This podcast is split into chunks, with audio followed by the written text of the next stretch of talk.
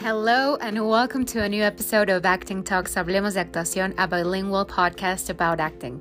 Today, I'll be sharing a tip to help your mindset when auditioning. Before I do so, don't forget to share and follow this podcast. Be interested in the process of your audition.